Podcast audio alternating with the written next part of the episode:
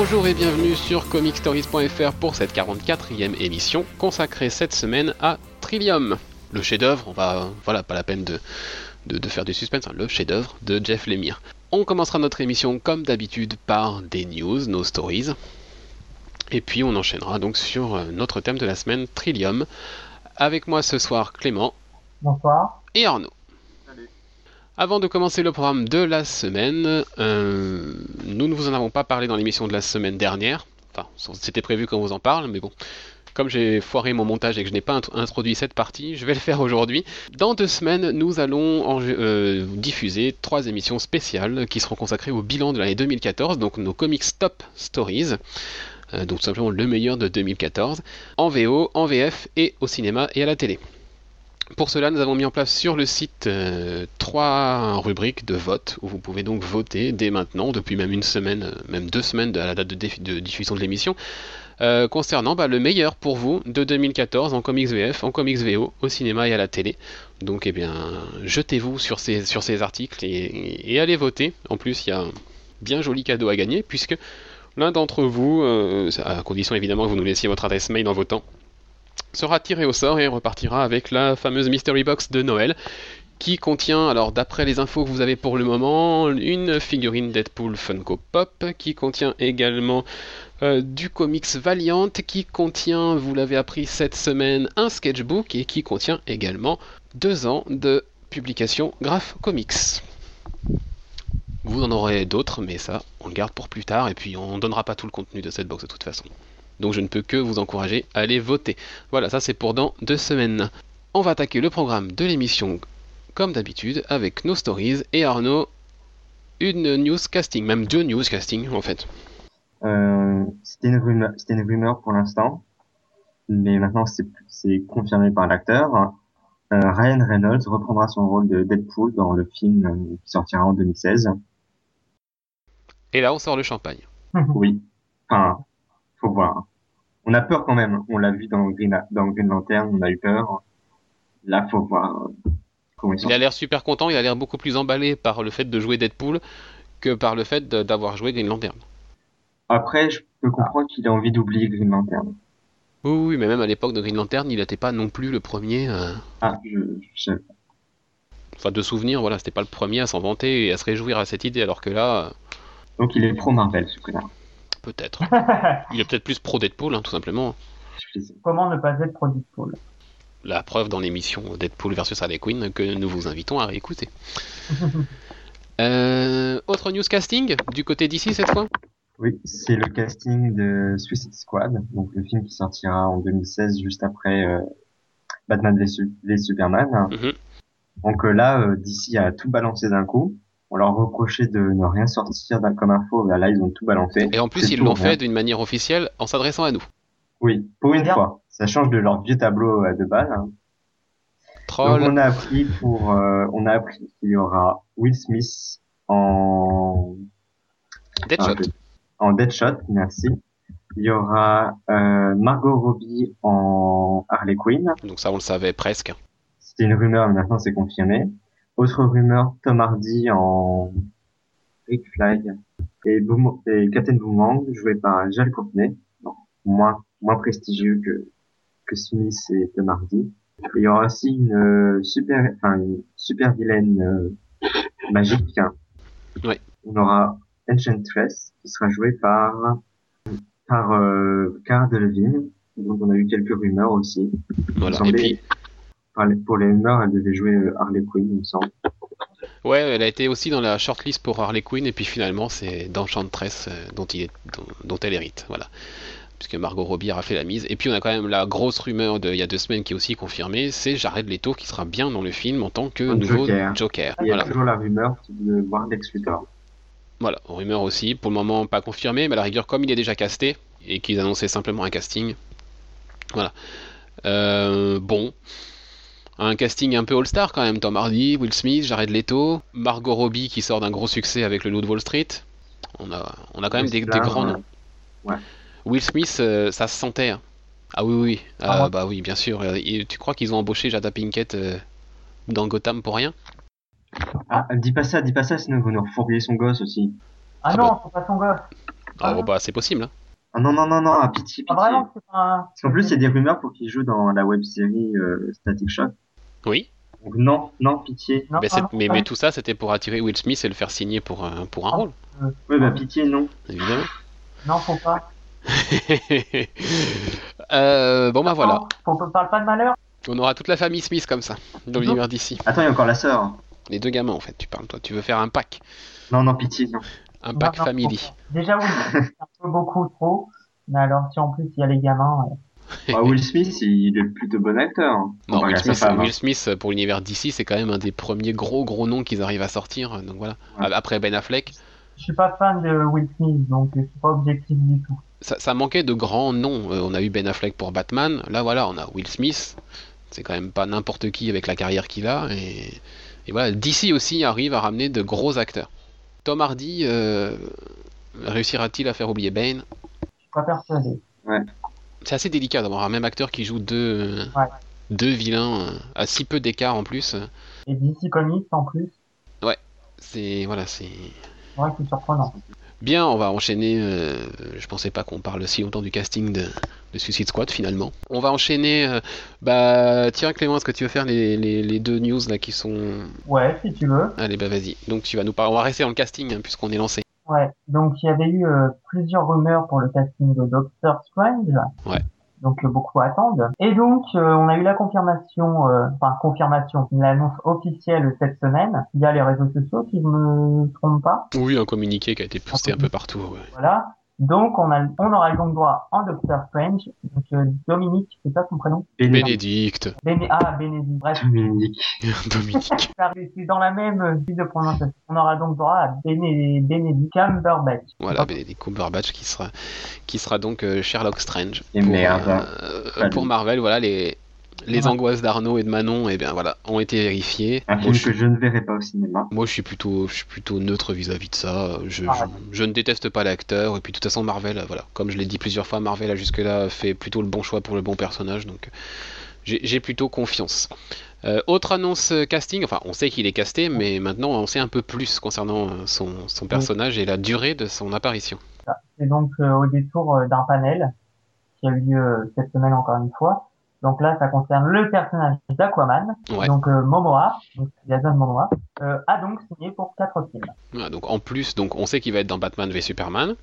Est-ce que ce contrat compte pas Batman v Superman? Sinon, ça Ah, fait Batman v Superman, Aquaman et les deux Justice League. C'est pas faux, ouais. Ouais. Donc en fait, oui, c'est logique. Ils ont fait une news pour rien. Euh, Voilà. On sait par contre qu'en plus d'être peut-être le cousin de Wonder Woman, il sera de nationalité hawaïenne. Youhou Youpi, Enfin, nationalité non, parce que c'est un État américain, mais bravo. D'origine. ouais, il sera d'origine hawaïenne. Voilà. Comme l'acteur finalement. Mhm, Voilà, super. Cool. Voilà, voilà, bon, on va pas s'étaler plus que ça, ça, c'est pas très enthousiasmant tout ça. Et puis, je vais- j'ai- j'allais oublier mes, mes stories à moi. Euh, deux stories donc. Euh, la première, c'est des, incro des prévisions pour Star Wars numéro 1, donc le comics qui arrive au mois de janvier chez Marvel, qui sont absolument incroyables. Euh, Puisqu'il y a un, un- un premier chiffre qui tourne et il se pourrait que ce numéro Star Wars numéro 1 euh, devienne historique à plus d'un sens, puisqu'il il pourrait se vendre à plus d'un million d'exemplaires.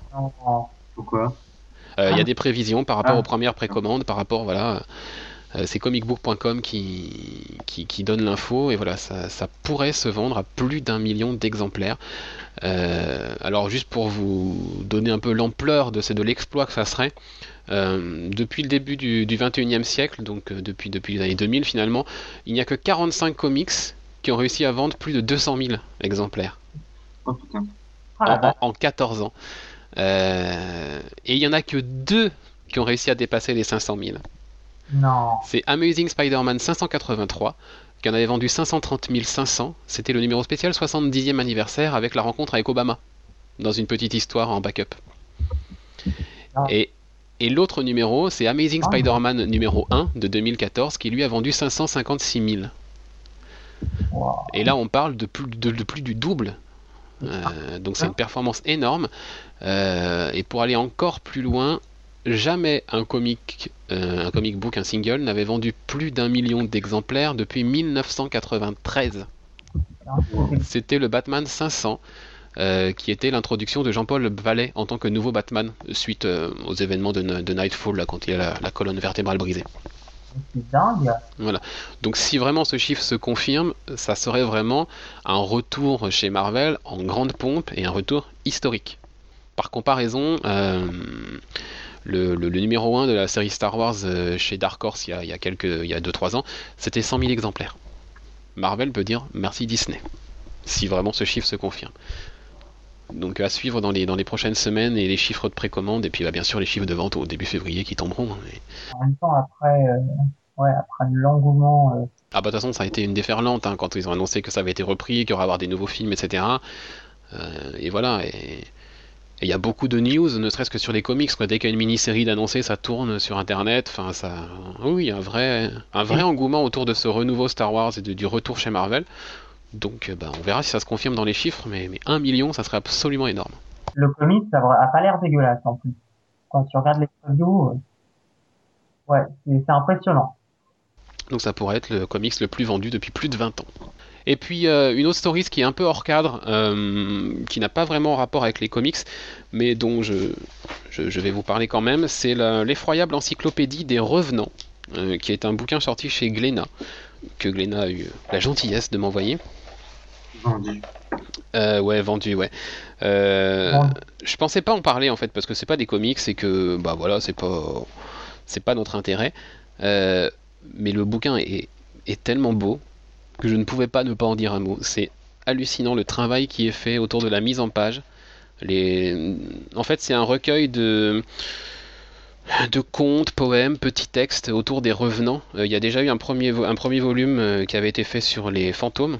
Et donc c'est Pierre Dubois, Karine M et Eliane Blackmore qui sont, qui sont là-dessus. Et euh, voilà, il y a plein de petits contes, de petites histoires autour des revenants, et surtout les illustrations sont à tomber. Et ça c'est incroyable. La mise en page est, c'est, une tuerie ce bouquin. On a l'impression presque de lire un, vieux livre euh, comme, un, comme un, manuscrit ou un vieux grimoire quand on ouvre ce truc-là. Et c'est... Je regarde des images sur internet, ça a l'air magnifique. C'est magnifique, vraiment c'est magnifique. Je, je l'ai ouvert que très récemment parce que je me suis dit bon c'est pas du comics c'est bon c'est bien il m'envoie ça c'est gentil.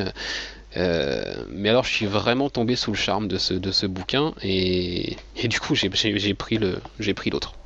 Parce que vraiment c'est incroyable la mise en page et les enfin c'est magnifique. Si vous avez quelqu'un qui est un peu amateur de ce type d'histoire autour des revenants ou de ce type d'ambiance un peu un peu, un peu sinistre, un peu, un peu horrifique, euh, voilà, euh, dans votre entourage et que vous ne savez pas quoi offrir euh, à cette personne pour Noël, ou si vous avez juste envie de vous faire plaisir en vous offrant un beau livre, eh ben n'hésitez pas parce que c'est vraiment, voilà, c'est pas du comics, mais c'est quand même mon coup de cœur de cette fin d'année. Voilà, c'est l'effroyable encyclopédie des revenants chez Glénat, et ça coûte 39,50€ pour 200 et quelques pages. Voilà. Ceci étant fait, nous allons passer au thème de la semaine qui est donc Trillium. Et au passage, nous allons dire au revoir à Clément qui est un. Comment dire Comment on pourrait juste. Comment. C'est la honte, voilà, c'est juste une honte. Il n'a pas lu Trillium, donc il va, il va nous quitter parce qu'il ne sera pas à même d'en parler. Voilà. Pardon? Allez-vous pendre? Oh bah non, on va pas se pendre, non. On va, te pendre, va toi te pendre parce que tu n'as pas lu cette merveille, plutôt. Exactement. Bon, écoute, à la peut-être semaine prochaine? Allez, bye Clément. Bye. Salut. Voilà, donc on reste maintenant entre, entre gens bien, entre lecteurs de, Trillium. Euh, on va donc parler de Trillium en, quatre points rapidement. On va parler quand même de, rapidement de l'auteur de, cette mini-série, Jeff Lemire, et puis après on vous racontera l'histoire de Trillium dans ses grandes lignes, et puis on vous parlera de l'expérience de lecture que, que, Trillium représente, et puis, et puis on fera une petite review, un petit échange autour de, autour de ce bouquin. Euh, voilà, pas de suspense. Hein. Enfin, pour moi, c'est un chef-d'œuvre. A priori, Arnaud a l'air d'avoir le même avis euh, d'après les premières tendances que j'ai pu avoir du moment où il le lisait. Donc, euh, Jeff Lemire. Eh ben, est-ce qu'on a besoin de présenter Jeff Lemire? Oui, quand même. Jeff Lemire, c'est un Canadien qui qui est né, qui a grandi dans la petite ville d'Essex County, et c'est pas pour rien si je vous dis ça, puisque ça a donné ça a donné lieu plus tard à des comics euh, de sa part, parce que Essex County, c'est quelque chose qu'il a, écrit. Euh, on le connaît pour euh, forcément Green Arrow récemment. mais aussi il a travaillé sur, mince. Ah, Animal Man, voilà.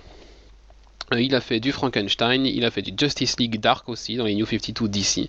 Et puis du côté un peu plus indé chez Vertigo, il a fait The Nobody. Et surtout Sweet Tooth, qui est une petite merveille. Voilà. C'est un scénariste mais qui est aussi dessinateur, il nous le prouve dans Trillium, donc c'est comme pour Sweet Tooth, voilà, il fait aussi euh, les dessins pour cette, euh, pour cette histoire. Euh, cette histoire, Arnaud, qui est? En fait, c'est l'histoire croisée de deux personnages. D'abord un, un explorateur dans les années 20. Ouais, 1921. 1921, exactement, ouais. 1921. Et d'une d'une exploratrice qui vient du futur, qui vient en, de 1797. 3000. Oui de 3797. Et c'est une, c'est une botaniste qui, qui doit trouver le moyen de, bah de tout simplement sauver euh, l'humanité. Mhm. Et les deux personnages vont se, vont se croiser. Il va y avoir euh, des changements, des, des voyages temporels, des voyages euh, spirituels. Aussi, oui. Pour finir par peut-être sauver le monde. Peut-être ou pas. Ça, c'est. Enfin, le monde n'est plus à sauver puisque le, le monde tel qu'on le connaît n'existe plus. Hein. L'humanité est réduite à une petite colonie en fait de survivants euh, parce qu'en fait, il y a un virus intelligent à travers l'espace euh, qui s'appelle la crépine en VF. Euh, qui, bah, qui a décimé en fait toute la race humaine tout simplement. Hein. Ils sont sont plus qu'une petite colonie de survivants à chercher un peu un remède à tout ça. Ils savent qu'il y a une plante, le, trillium justement, qui, pourrait peut-être les aider pour ça mais c'est tout, voilà. Euh, cette histoire, on peut aussi la présenter comme la dernière histoire d'amour de l'humanité. C'est comme ça aussi que, Jeff Lemire euh, en parle et que qu'Urban nous la présente. C'est beau. Ouais, c'est ça, ça, résume bien aussi. Il y a le côté SF effectivement avec l'histoire de temporalité, etc. Mais il y a aussi effectivement cette rencontre entre les deux personnes qui est, très importante dans l'histoire. Avant de vous donner notre avis, euh, on va vous parler de l'expérience de lecture, parce que plus qu'un comics, Trillium, c'est une vraie expérience de lecture, même une expérience incroyable. Euh, on a une petite note d'Urban au tout début euh, du, bouquin, d'ailleurs bah, je vais juste vous la lire en fait. Euh, cher lecteur, chère lectrice, vous êtes sur le point d'embarquer pour un voyage inédit et bouleversant, sur le plan émotionnel, mais aussi et surtout graphique. Comme vous allez vous en rendre compte, certaines pages ont été volontairement placées à l'envers par l'auteur. Elles le sont parfois de manière ponctuelle, parfois sur tout un épisode. Vous aurez donc souvent à naviguer selon une trajectoire à première vue chaotique, opérant des retours en arrière et des sauts dans le temps. Le premier chapitre vous donnera un bon aperçu de l'aventure qui vous attend. Bonne lecture. Et cette petite introduction euh, bah, était déjà nécessaire de la part d'Urban, parce qu'effectivement, quand on feuillette le bouquin et qu'on voit des pages à l'envers, on se dit merde, il a été monté n'importe comment. Euh, et non, tout est, calculé. Donc l'expérience, elle commence avec un premier épisode très spécial, on s'en rend vite compte. Arnaud, si tu peux nous expliquer un peu. Euh, au début, on suit cette, exploratrice, on suit euh, Mika, les pages sont à l'endroit, jusqu'à ce que qu'elle fasse justement la rencontre avec euh, l'explorateur. William. Avec William. Et là, en fait, on revoit, on, on refait l'histoire à l'envers on voit tout en fait l'histoire en, en 1921 avec William jusqu'au moment où il est arrivé à faire la rencontre de Mika. Et à ce moment-là, en fait, il faut, il faut aller euh, à la fin du premier chapitre et retourner le livre. Et en fait, le lire de, de droite à gauche. Voilà, pour regagner la page, centrale où on, retombe sur cette rencontre, la première rencontre entre les deux personnes. Euh, donc c'est un flipbook, hein, tout simplement, c'est le, processus du flipbook, mais ça va beaucoup plus loin. Parce que si on regarde euh, en détail les pages et qu'on s'amuse à comparer la première page de la partie euh, Nika et la première page de la partie William, on compte exactement le même nombre de cases. Disposées exactement de la même façon. Et c'est comme ça pour toutes les pages. La deuxième page de Nika, et c'est la même composition au niveau des cases que la deuxième page de William. Et c'est comme ça pour bah, tout le bouquin en fait. Il y a une vraie symétrie. C'est une symétrie parfaite entre les deux, euh, entre les, entre, entre, les deux moitiés de l'histoire et on arrive à la fin euh, avec cette rencontre euh, entre les deux et c'est donc déjà là quand on assiste à ça on se dit ok le mec il a il a vraiment bossé son truc et il nous embarque dans quelque chose euh, qui a l'air de lui tenir à cœur et il, il a l'air de s'être vraiment investi dans le dans le comics. Mais bon, on se dit, c'est le premier numéro, peut-être qu'il veut nous, en, nous mettre un peu plein la vue, et puis qu'après, ça va, ça va pas être du tout pareil. Et, que... et là, on arrive sur un deuxième numéro, et je vais vous en parler, qui est une page sur deux. Une page, on a les dialogues de Nika, qui sont écrits dans notre langue compréhensible, et les dialogues de William qui sont juste des petits points parce qu'ils ne se comprennent pas, ils ne parlent pas la même langue. La langue de l'humanité a évolué en 2000 ans, sans doute, et du coup ils ne se comprennent pas tous les deux. Et puis la page euh, en face, eh bien, on voit les paroles de William, mais on ne voit pas les paroles de Nika qui sont également des petits points. Et du coup, eh ben, ils communiquent euh, sans se comprendre. Et ben, nous, on ne comprend pas non plus ce qu'ils se disent l'un l'autre, ce qui, ce qui se répondent, puisque puisqu'on n'a que la moitié à chaque fois des informations et on passe d'une page à l'autre euh, sur le, le point de vue de l'un ou de l'autre. Donc deuxième façon de, de nous perturber un petit peu et de nous, de nous immerger dans l'histoire, parce qu'au final, on n'en comprend qu'une partie. Et... On est à la place des personnages. Et on est exactement clairement à la place des personnages. Au niveau graphique, on a aussi une petite astuce, c'est qu'on a une, une case ronde sur la page de gauche pendant tout l'épisode. Toutes les pages de gauche, il y a une case ronde et en fait cette case, elle fait un peu comme une balle qui rebondit. Elle est au-dessus, au, milieu, en bas et elle remonte, etc. Et voilà, ça fait un peu le yo-yo cette case. Euh, tout comme nous fait le yo-yo entre les deux personnages finalement. Et puis après, bah, vous l'avez compris, hein, dans chaque épisode, on va avoir des, choses particulières. On a un épisode 3 avec certaines pages à l'endroit, qui sont les pages qui, sont, qui concernent euh, Nika, et puis quand on passe du point de vue de, William, eh ben, il faut retourner le livre et lire la page à l'envers. Et puis, il y a ton préféré, toi, c'est le cinquième. En fait, bah là, on a aussi une construction de à l'envers à l'endroit. Sauf que c'est pas une page à l'envers, une page à l'endroit c'est une moitié de page à l'endroit, une moitié de page à l'envers, en fait. On a le, la moitié supérieure de la page, qui raconte l'histoire de Nika, où la page est à l'envers, à l'endroit, pardon. Et juste en dessous, on a l'histoire de William, mais à l'envers. Donc, il faut justement lire toute la, une première fois le chapitre 5 en lisant que les premiers, les cases supérieures pour avoir l'histoire de Nika. Et ensuite, arriver à la fin, retourner le livre et tout relire en lisant l'histoire de William. Et pareil, comme tu disais pour euh, le premier chapitre, il y a une, euh, symétrie parfaite. Symétrie parfaite. Il y a le même nombre de cases sur la partie inférieure et la partie supérieure exacte. Euh, donc voilà, et en plus, c'est une histoire qu'on peut lire en rond. Finalement, c'est un épisode qui tourne en rond et qu'on peut lire en boucle indéfiniment. Donc c'est un processus assez, assez intéressant. Donc voilà, on a plein de, plein de choses comme ça. On a la langue, il y a une civilisation extraterrestre qui parle une certaine langue, qui est écrite ben, avec des lettres extraterrestres et on a on a l'alphabet à la fin, si on veut traduire, on a un alphabet qui nous permet de traduire cette langue.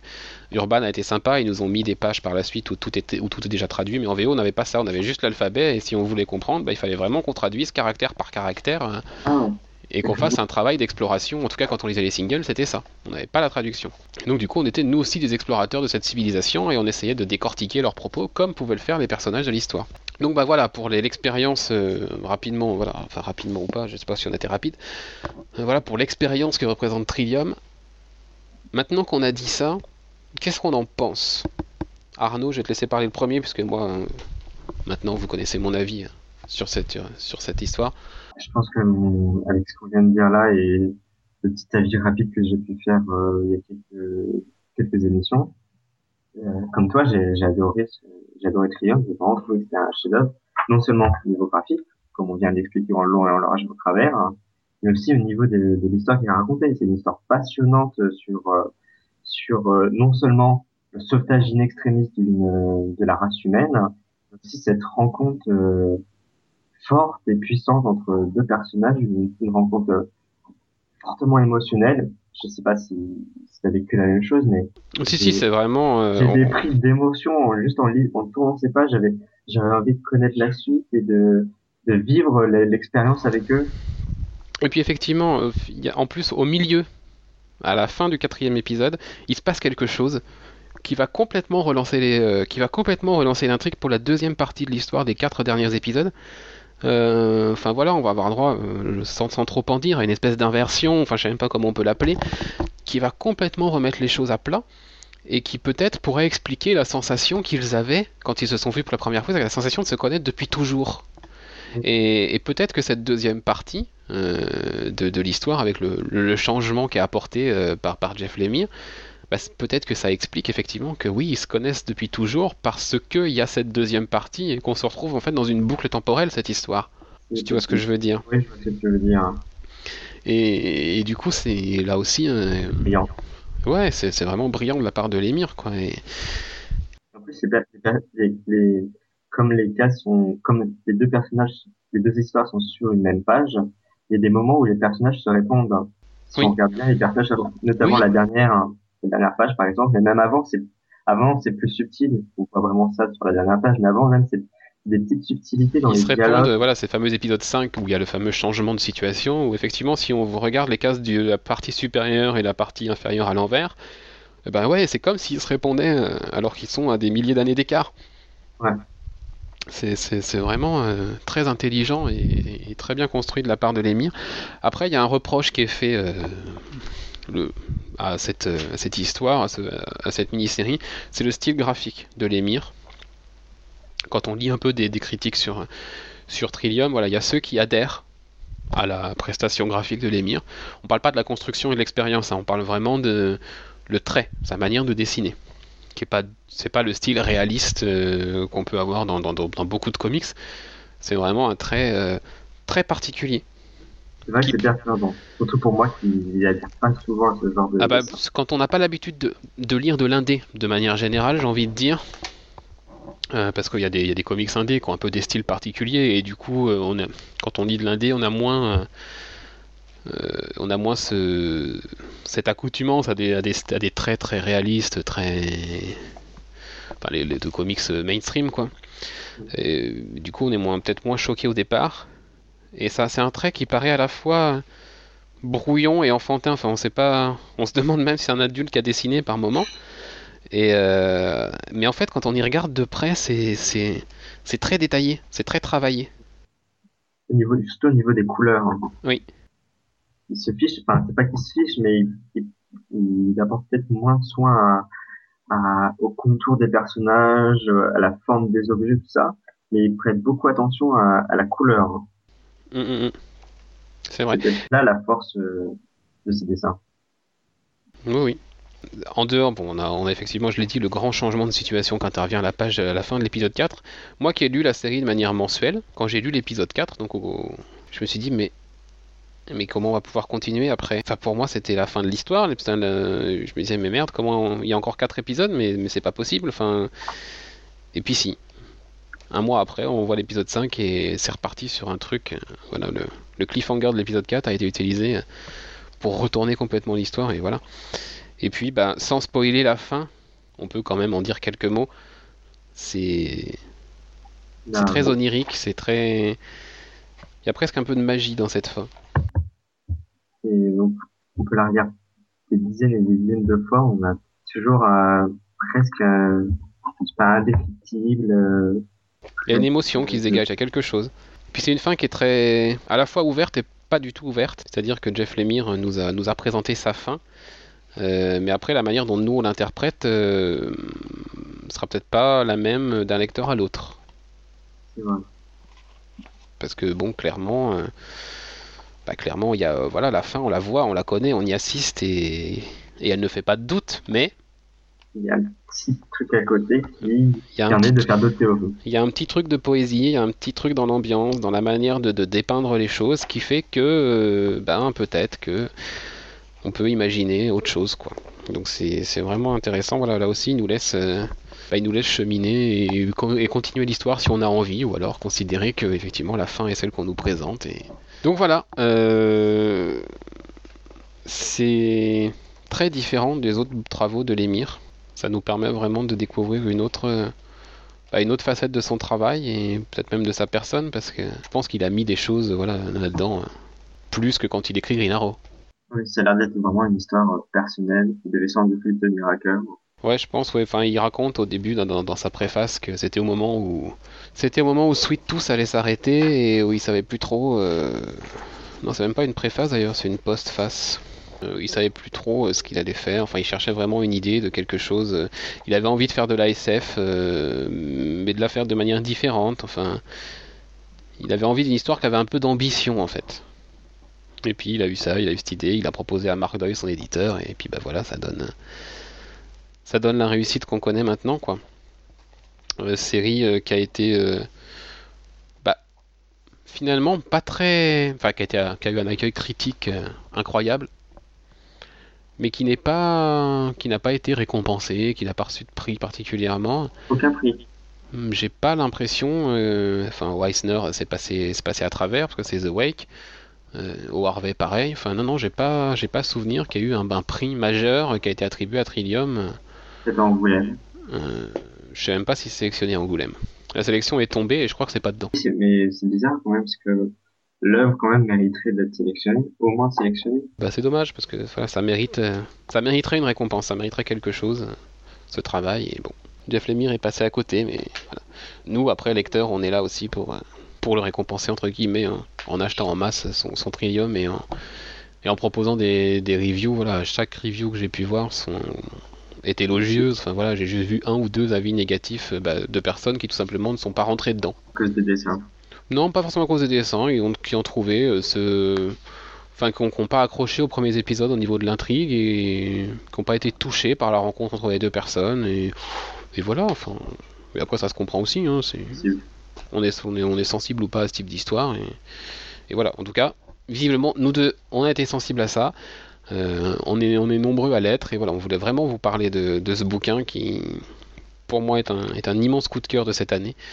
Euh, dont vous entendrez certainement de mon côté en tout cas reparler quand on fera nos, comics top stories de l'année. Et il semblerait que ça vous ait plu à vous aussi. Voilà, c'est tout ce que je peux dire pour le moment. Et eh bien voilà, on peut s'arrêter là je pense. Nous en arrivons donc au terme de, de ce thème sur Trillium et aussi de notre émission. Euh, je vous rappelle une nouvelle fois, donc je viens d'en parler, les comics Top Stories qui auront lieu la dernière semaine de décembre, les 27 et 31 décembre, ainsi que le 3 janvier dans les podcasts.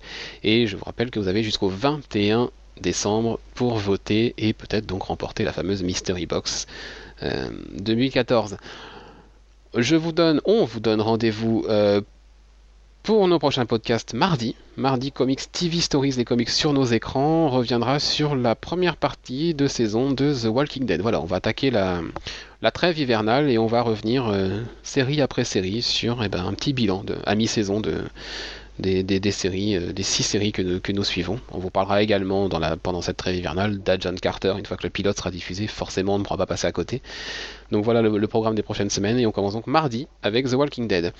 Euh, samedi prochain, euh, donc samedi 21 décembre, euh, non seulement ce sera l'arrêt des votes pour les comics Top Story, mais ce sera aussi l'occasion pour nous de vous proposer une émission exceptionnelle qui sera notre 45e et qui sera centrée sur ce qu'on appelle les comics 2.0. C'est toutes les initiatives un peu modernes, un peu de ces dernières années autour des comics qui font à notre sens ce que ce que devraient être les comics euh, au 21e siècle, qui, qui apportent un vrai renouveau sur le marché et dans le paysage des comics. c'est voilà, on va vous parler de trois initiatives de, de Skillbent, euh, de Panel Syndicate et de Graph Comics. On vous en a déjà parlé dans les podcasts euh, il y a deux semaines dans, ma, dans ma liste de Noël. On vous en a parlé également par Twitter, on vous a parlé de la campagne Ulule, etc. Et bien voilà, nous recevrons la semaine prochaine euh, deux personnes du staff de Graph Comics euh, qui seront avec nous pendant toute l'émission, qui pourront réagir à ce qu'on dira sur les, deux autres initiatives, Skillbent et Panel Syndicate, et surtout qui vous, vous présenteront et nous présenterons, voilà, qu'est-ce que c'est que Graph Comics, le premier éditeur de comics gratuit en France, c'est quand même pas rien. Euh, quel est leur projet, euh, quelle est leur ambition, euh, voilà, et puis nous parler un petit peu des, quatre séries qu'ils se proposent de faire. Et puis on vous donnera nous aussi notre avis sur, sur ces quatre séries, parce qu'on a eu, a eu comme, comme certains dans, à l'occasion des PCE, des deux dernières PCE, un aperçu des, des séries graphes. Donc voilà, on parlera de tout ça la semaine prochaine avec deux personnes du staff. Donc on est vraiment ravis de les accueillir à l'avance et voilà, ça, ça, promet une émission vraiment intéressante. Ce petit laïus étant terminé, cette petite conclusion étant assez longue, on va vous quitter et vous donner rendez-vous mardi et samedi pour nos podcasts. D'ici là, bon, bonne lecture, lisez Trillium évidemment, et bonne série. À bientôt. Salut.